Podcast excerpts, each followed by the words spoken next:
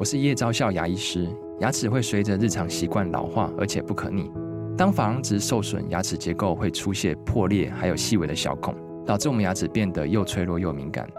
这边我真心推荐贝欧尼修复牙膏，内含 BioHAP 成分，搭配正确的刷牙习惯，经科学实证，可在两周有效让牙齿再矿化，修复受损珐琅质的细微小孔。相关资讯及购买通路，请参考资讯栏连结。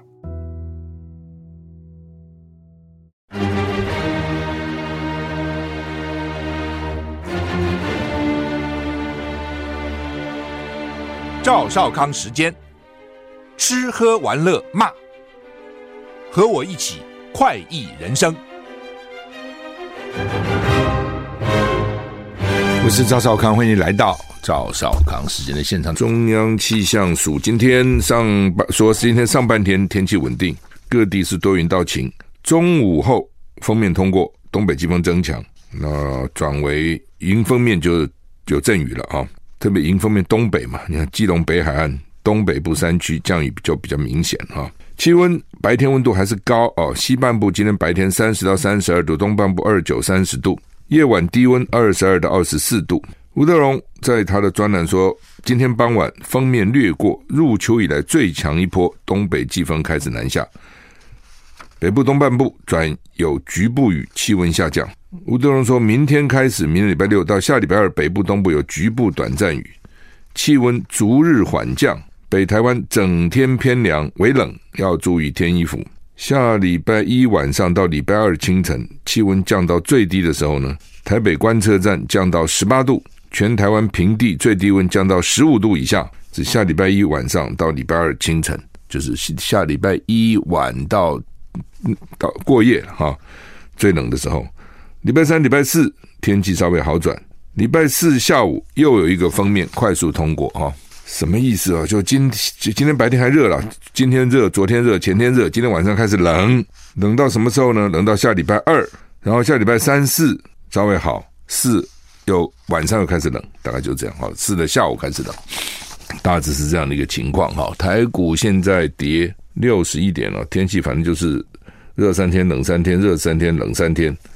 大概是这样哈，好，那么这个天气是麻烦啊，因为尤其到周末，很多候选人现在都要办什么竞选总部成立啊，这个活动的活动，这天气其实蛮重要对他们来讲，但是他们也控制不了，因为通常都是在周末办嘛，对，那你说过去三天天气很好。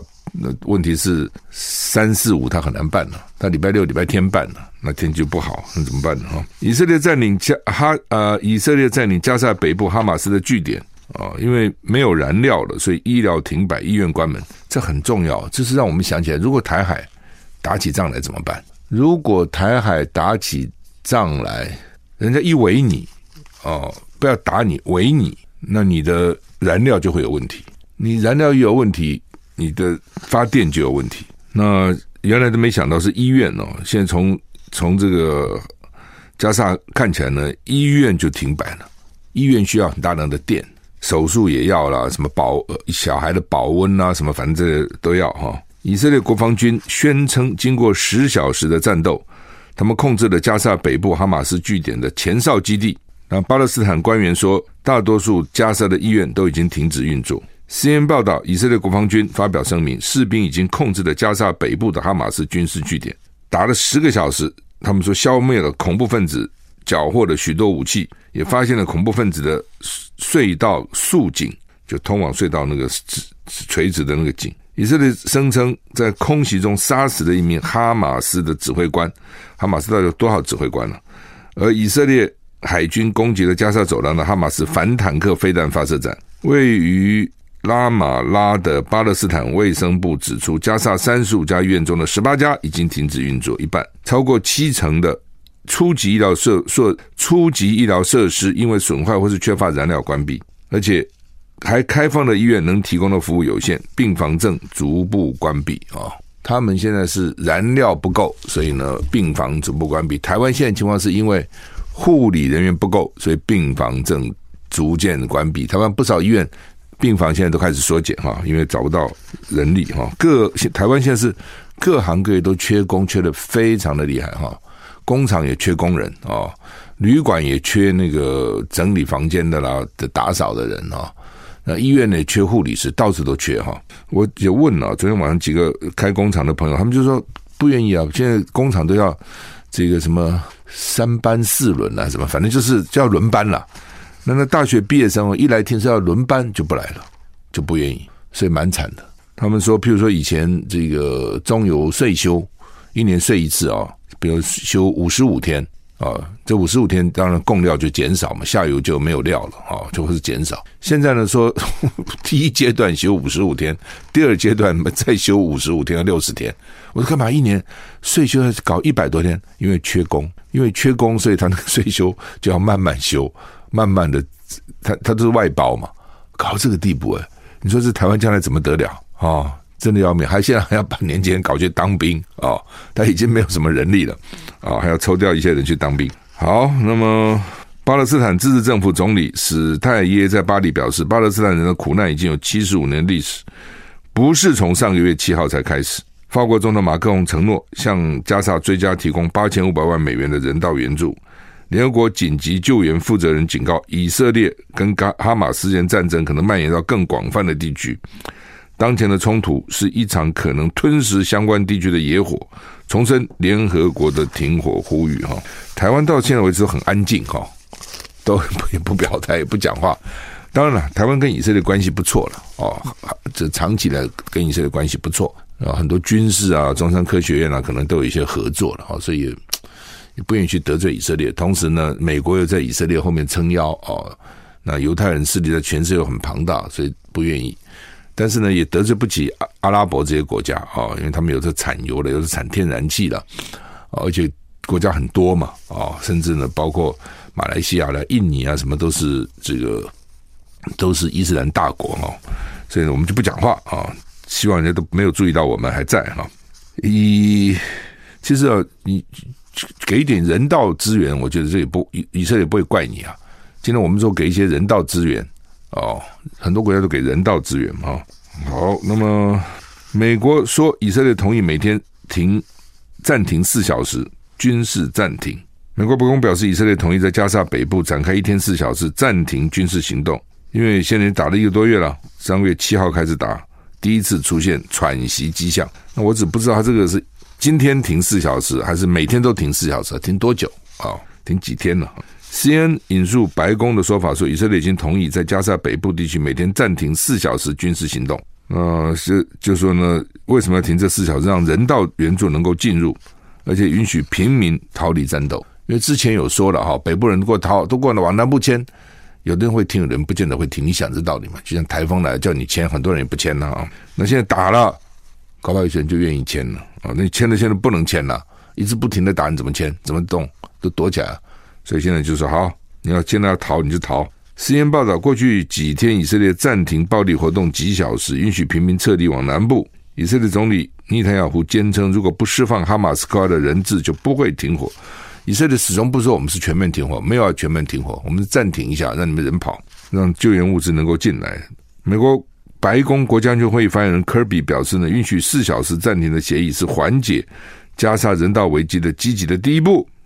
以色列将会提前三小时宣布暂停时间。科比说，以色列暂停行动将使民众得以沿两条人道走廊逃亡，是具有意义的第一波测试的第一波措施。啊，美国总统拜登表示，他已经施压尼坦雅胡，要求他同意大幅延长暂停暴力活动的时间。被问到拜登是不是对尼坦雅胡在人道主义暂停问题上反复感到沮丧，拜登说，这比他希望的要久了一些。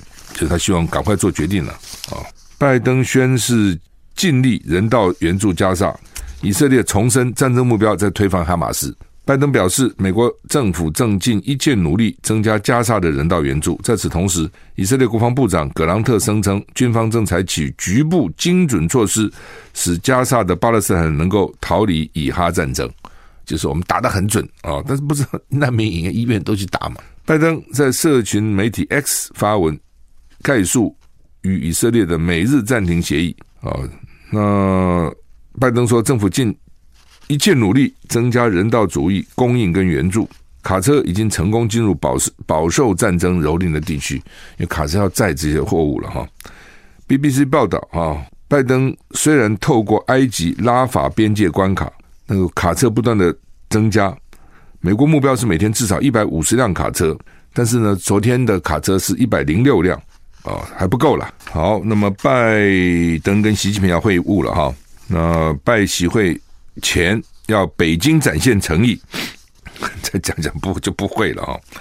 不过这是国会了哈，美国众议院中国委员会提了十个诉求哈。拜习会预期下礼拜登场。拜习会登场前夕，以联邦众议院中国问题特别委员会主席盖拉格为首的十三名共和党成员联名致函拜登，呼吁他要求习近平达成委员会的十项诉求，以展现北京与华府改善关系的诚意，包括停止所有台海军事活动。这十项诉求包括停止在台海中线东部台湾防空识别区内的军事行动，就不要过中线了哈。停止对美国海空资产进行拦截或几乎碰撞的行动，释放所有遭不当监禁的美国公民，立刻让所有面临出境禁令的美国公民离开中国大陆，对强效类鸦片止痛剂芬太尼芬太尼进口原料建立客户身份查核规定等。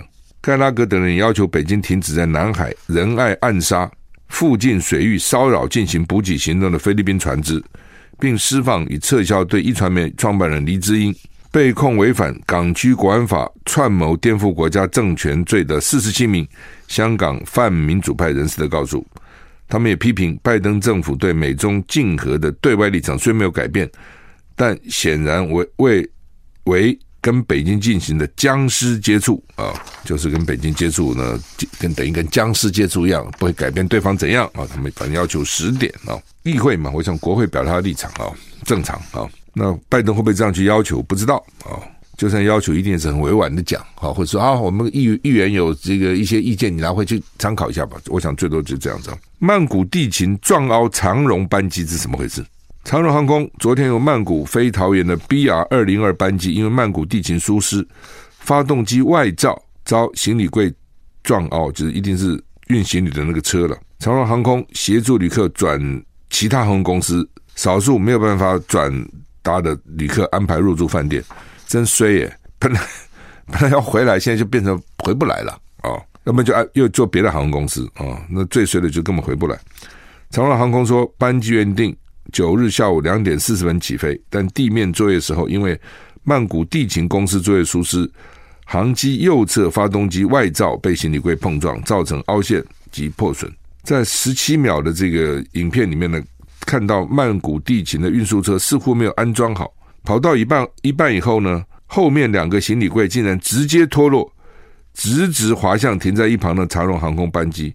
等到其他人发现想要去阻止的时候，来不及了，这飞机已经不适合再飞了，要进一步检修。那现在相关单位正在调查曼谷地勤为什么肇事。其实，其实你搭飞机经常看到那个地勤在那边穿梭来穿梭去嘛，有几种。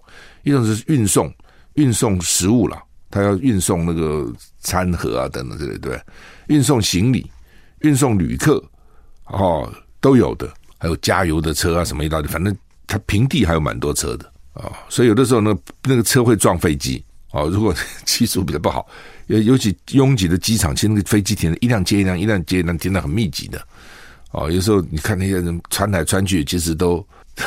技技术还蛮好，也蛮小心的。有时候飞机还会撞飞机呢。他那个飞机跟飞机停靠，其实有时候都蛮近的。所以技术其实要空中当然空间很大，地面其实的空间是很挤的哈。俄罗斯自自家的 AI 画出普丁的裸体图，激怒克里姆林宫，开发者被带走，没事去搞 普丁的裸体图。普丁有的时候他自己喜欢裸体，比如裸他游泳。裸个上半身给你看，那是他自己要的，你去给他画啊。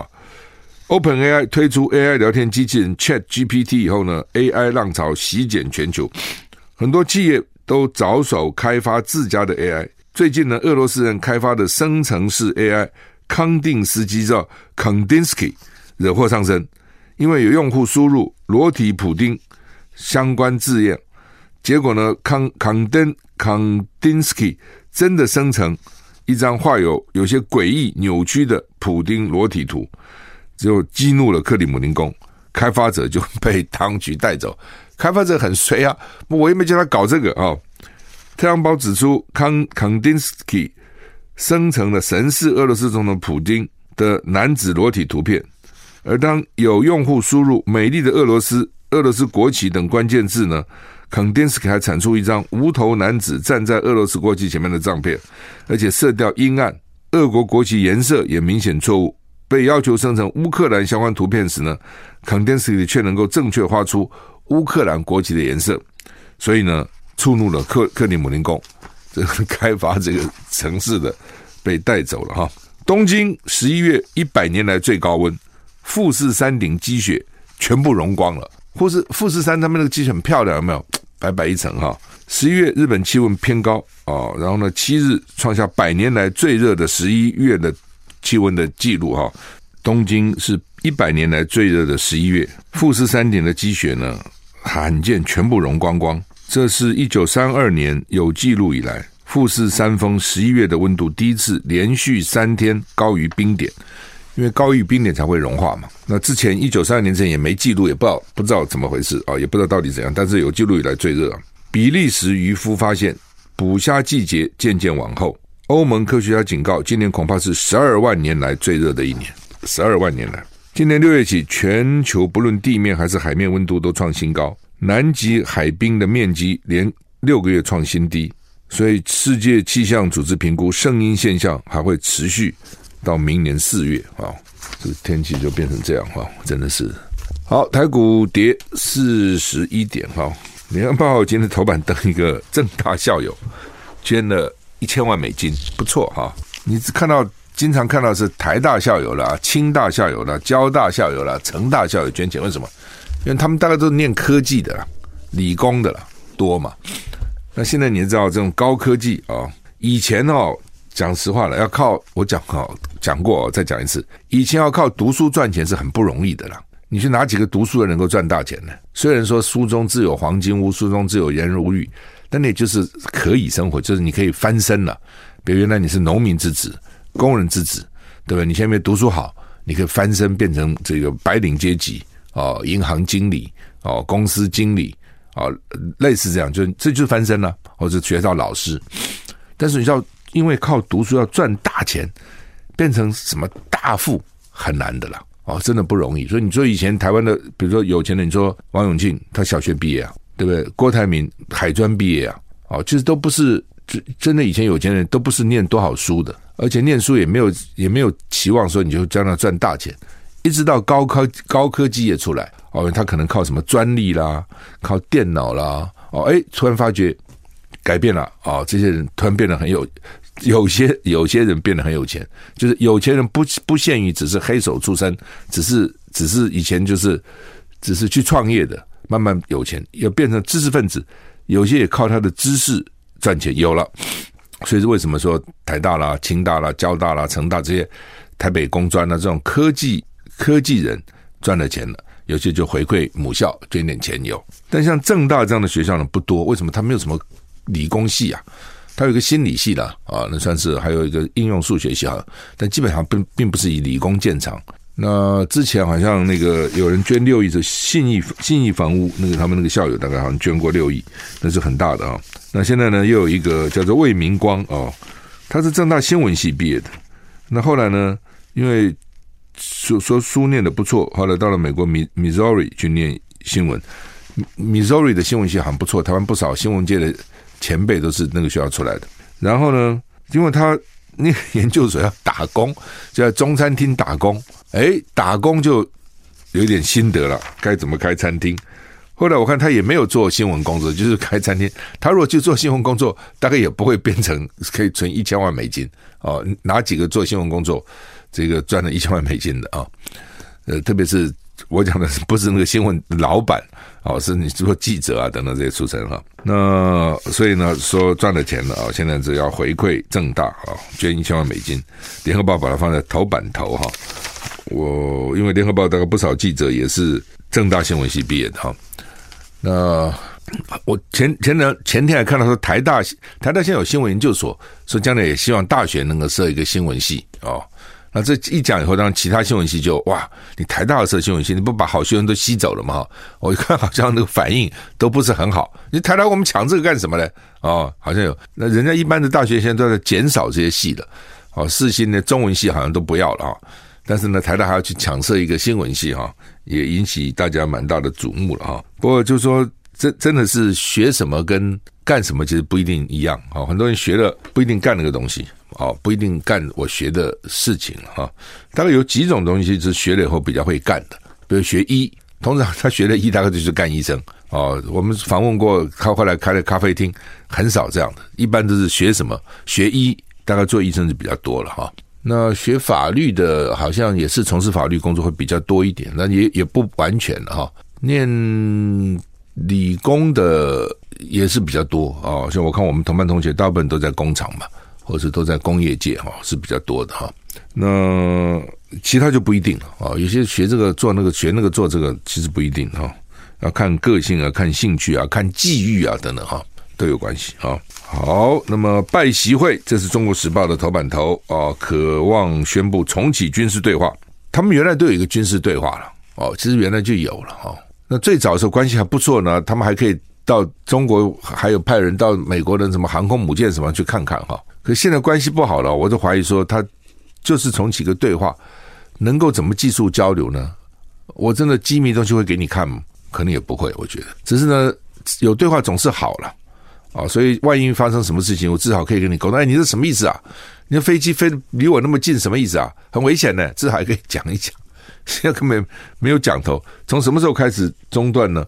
从佩洛西来台湾，佩洛西来台湾脑洞包围以后，他们就中断了军事交流了。然后上次在新加坡的那个那个香格里拉对话啊，香格里拉是旅馆啊，香格里拉哈，台湾不是也有吗？远远东饭店是香格里拉远东嘛？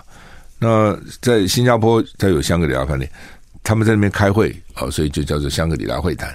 本来美国国防部长希望跟中国国防部长在那边场边会谈，那中国就拒绝哦，拒绝原因一方面当然也是气氛不好，从佩洛西，一方面也是那个国防部长李尚福被制裁。所以我都被你制裁，我跟你谈什么呢？哦，不谈。那现在呢？美国就一直希望有军事对谈，一直希望能够有一个交流啊。另外呢，他们十一月十六号要在雅加达又举行一个东协的国防部长扩大会议哦。那美国也希望呢，说能够跟大陆的国防部长见面，但是大陆现在没国防部长了哦。有人本来说下礼拜就会有新的了。会不会出来也不知道哈，所以说不能跟国防部长见面，至少跟那个张丽霞了。最近不是去跟普丁见面，那个军委会副委员长也好啊，所以到底会不会不知道啊？好莱坞他们那个演员跟编剧不是罢工吗？罢工一百一十八天，现在结束了。我一其实我一直在看到底结束没？没有人在报道了，你知道？哦，刚刚开始罢工的时候，哇，我看那个 CNN 啊，我一直报道，因为很热闹嘛，哦，而且。等于是好莱坞的片新片都已经不再拍了，编剧也罢工，剧本写不出来。你要知道，要拍片子，剧本是非常重要的。一个东西好不好看，其实编剧非常重要。哦，只要编剧没又没有逻辑感，那这对话没趣，那谁要看呢？啊？或是那个逻辑会有漏洞，说怎么会这样，怎么会那样的不不合理嘛？啊，人家就会质疑啊。所以那个编剧非常重要，这写写的东西写好不好？那他们就罢工哈，然后呢，很多大牌影星都捐很多钱呢。我看大概一百万美金，一百万美金这样捐，为什么？因为他罢工就没有收入了，罢工就完全没收入了。哦，老美就是这样的，你罢工你要罢你去罢嘛，但是对不起啊，那你吃自己了啊，你没有工作我干嘛给你钱？那所以一百一十八天时间，而且很多老美根本没有没有钱呐，没有储蓄啊，老美都是有多少钱花多少钱的啊。所以也很也不容易啊，能够撑一百一十八天啊，说他们达成达成这个这个，等于是大家互相让一步。最重要的让步什么？我看到我觉得啊，怎么是这样？说呢，工作权不会被 AI 人工智能取代，就是说大概现在很多哈根本就不用人了，用 AI 就好了。所以他们要求，他们要求四点啊，达成四点协议。不过有一个就是呢，不能够用 AI 来取代人。我这就有点困难了。你现在讲是这样讲了啊，到时候这 AI 你 AI 将来几乎无所不在了，就跟你现在电脑无所不在一样，对不对？假如说你三十年前说电脑将来不能取代人力，你觉得那个现在还有效吗？不过不管了，反正他们就要求这样嘛，那也就同意了嘛啊。说呃，几乎哦，所以现在呢都没有什么骗子在演了。我一直在想，那以后没有骗子可以看吗？不，我们看的其实都以前的片子。平常你说台湾看的都不是那个最新的，很少有最新的啊。台湾看的都有的看很多年以前啊，所以呢，大概也不会，就是说影响不是现在了啊。好，那么刚刚有个新的新闻呢，说马英九哈说呢劝侯友谊跟劝朱立伦，哎呀，就用全民调吧，哦，就用全民调吧。不过他的民调跟柯文哲这个民调不一样，他的民调是侯柯柯侯。对赖萧来做比较啊，就是国民党一直不愿意用全民调了啊，因为呢，我想他没有什么信心啊，因为这等于是他没有，就国民党一直认为说，他如果去当副手，他有几个顾虑。第一个，他怕将来国民党被被柯文哲呢吃掉了，他们觉得柯文哲呢这个滑头滑脑的，鬼头鬼脑，又自称什么智商一百五十几，国民党怕被吃掉，所以将来啊都。而且你你总统你权力很大的资源分配啊什么，怕国民党这些人将来都被柯文哲吸取了啊，这是一个。第二个呢，就是他们他们是认为说，如果说国呃侯友谊做副的呢，基层反弹会很很严重。国民党很多基层哦是不愿意让柯文哲做正的啊，这是国民党。当然从另外角度，民主党也可能有有这样的情节了啊。所以基本上反正啊，就是侯侯友谊这边，我觉得他蛮。蛮坚持的哦，他不要用全民调，而且这东西啊，你你对方提出来，一定你对方觉得你对你有利嘛？那为什么要听你的呢？哦，你又是不听我的呢？哦，事情就卡在这里。那因为十一月二十到二十四要登记的，到最后了，那到底会怎样？哦，现在谁也不知道。其实就是卡一个办法了，啊，就卡一个总统怎么怎么产生的办法，那就看你的总目标是什么嘛。假如你的最大目标是要把。民进党下架，不让民进党执政，那换句话说，那你那你只好两边妥协嘛。那假如你认为说，就算民进党执政，也比给你好，你不要以为没有人搞不好他们有这样想啊。就算民进党执政也比给你好，因为民进党执政，我还是国民党第二大党嘛，我还是有十四个县市长嘛，我还是有四五十个立法委员嘛，我还有三百七八十个县市议员嘛，对不对？那你民进党将来可能就泡沫了。那如果我让你，我把民进党干掉了，让你。起来，搞不好我被你吃了，你越来越大了，你是吸我的血啊！所以国民党有些人是不愿意，是因为这个原因。反正就各种党里面有各种不同的这个声音了哈。民众党一样了，那柯文哲呢是个嘴贱的人，没事那边乱讲一通哦，所以搞得呢这个蓝营的基层也很火大哦，就觉得说你柯文哲这样，这个你你你还要领导我们哦，所以就不爽啊！哎，反正反正呢这个。那柯文哲最近前天又公布一个民调，在这个时候公布个民调哦，所以我也问我说：“那你到底是要和还是不和呢？你到底是这个时候公布这个民调什么意思哈？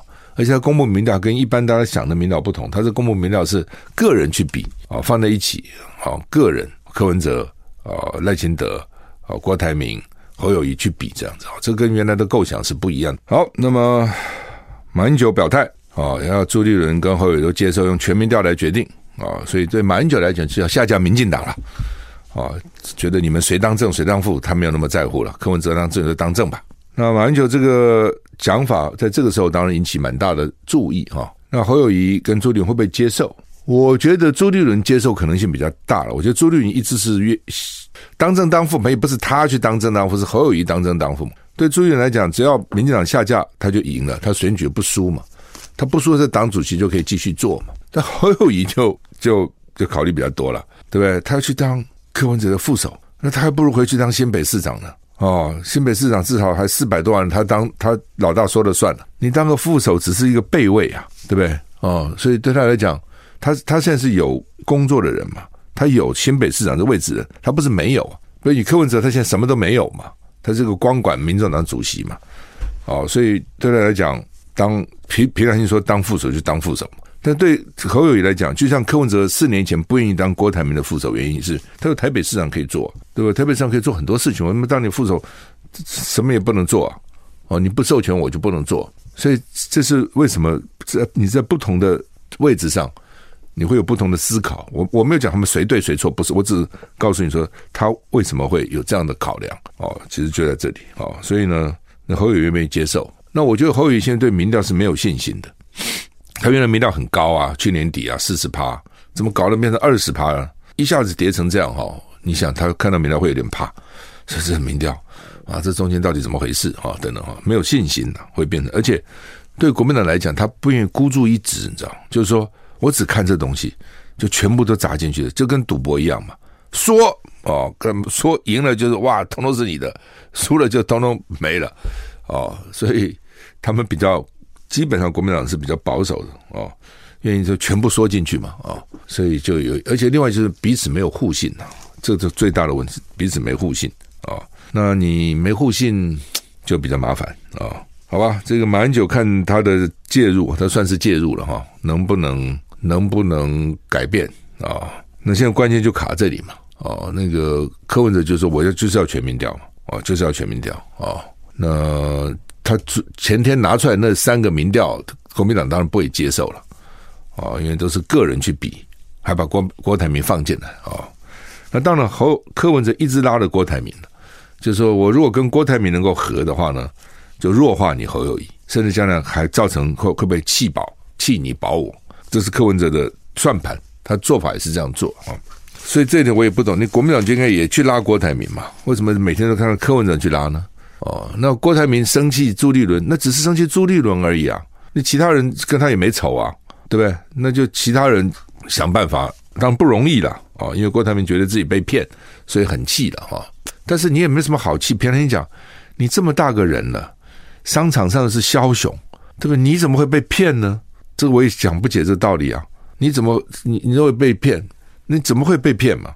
所以，所以这个很奇怪，真的我，我百思不得其解哈。这到底到底怎么回事？怎么搞成今天这个样子？好吧，这个调查局要说增加第三个副局长，国民党就很生气啊。为什么呢？说这个副局长叫做科技副局长，科技啊，什么叫科技啊？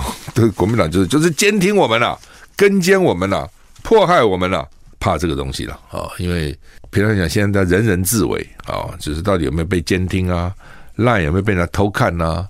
哦，有没有被？因为现在科技越越发达啊、像这种就是越来越越政政府的影响力就越来越大啊、你就很难逃逃于天地之间啊、就像以前对不对？叫就靠警察啊、来抓违规啊、哦，一方面的警察不见得能面面俱到，一方面警察也是人嘛，有时候而且同情一下，算了算了，就警告一下。现在叫科技执法哦，这铁面无私，翻脸无情。一点点不对就把你记下来了，哦，什么这个不是虚线，你去换换道啦，哦，你反正这个那个，反正各种状况，你可能都被记点，都被照相罚钱，还要记点，所以那个计程车司机就受不了了，就去抗议，哦，那现在就是好吧，实际上罚钱归罚钱，但是呢，这个记点就先不实施，原来记点蛮虽然说蛮严格的，呃，记个多少点就吊销你执照，他就没不不能营业了嘛。哦，就变成这样，所以他们现在就说啊，先暂缓吧，因为选举要到了，他不敢得罪这些计程司机啊，计程车厉害啊，只是道路宣传家，每天在车上给你骂，你看影响不影响多少？所以民长就害怕了，就不敢了啊。那我昨天也讲哈，就是说别的县市我不清楚了，台北市有几个大问题，第一个就是红红线太多了啊，因为都是柯文哲画的，柯文哲画了一堆红线。哦，那就是当当然就造成上下车不方便啊、那当然也有人讲说，你上下车不应该随意上下车，你应该有定点上下车啊，等等哈。那也是个办法，你就设定点嘛。那你又没有啊？你现在这个定点并不多，而且定点不能太长，我们走半天路好像也也也有问题哈、哦。有些人可能这个身体真的不行啊，不能走那么多路。那那到另外，要不然就是上下班时候不能不能上下课，但是平常可以。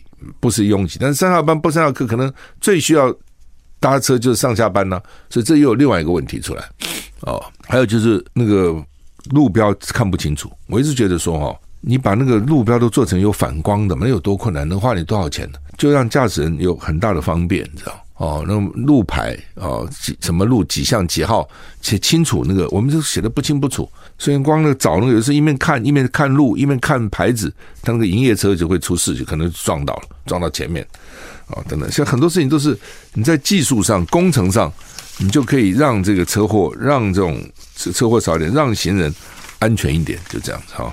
说就有一个恶作剧的男子穿一个黄雨衣，然后里面灌氢气。然后氢气就飘起来了，好像鬼一样。他们以前说在那个新亥社有那个女的哦，专门弄留个长头发，穿个白衣服在那边吓人哦，也有这样。阳明山听说也有这种哦，穿个白衣服这样出来吓人，就很无聊了哈、哦。好吧，我们时间到了，祝你一个愉快的周末。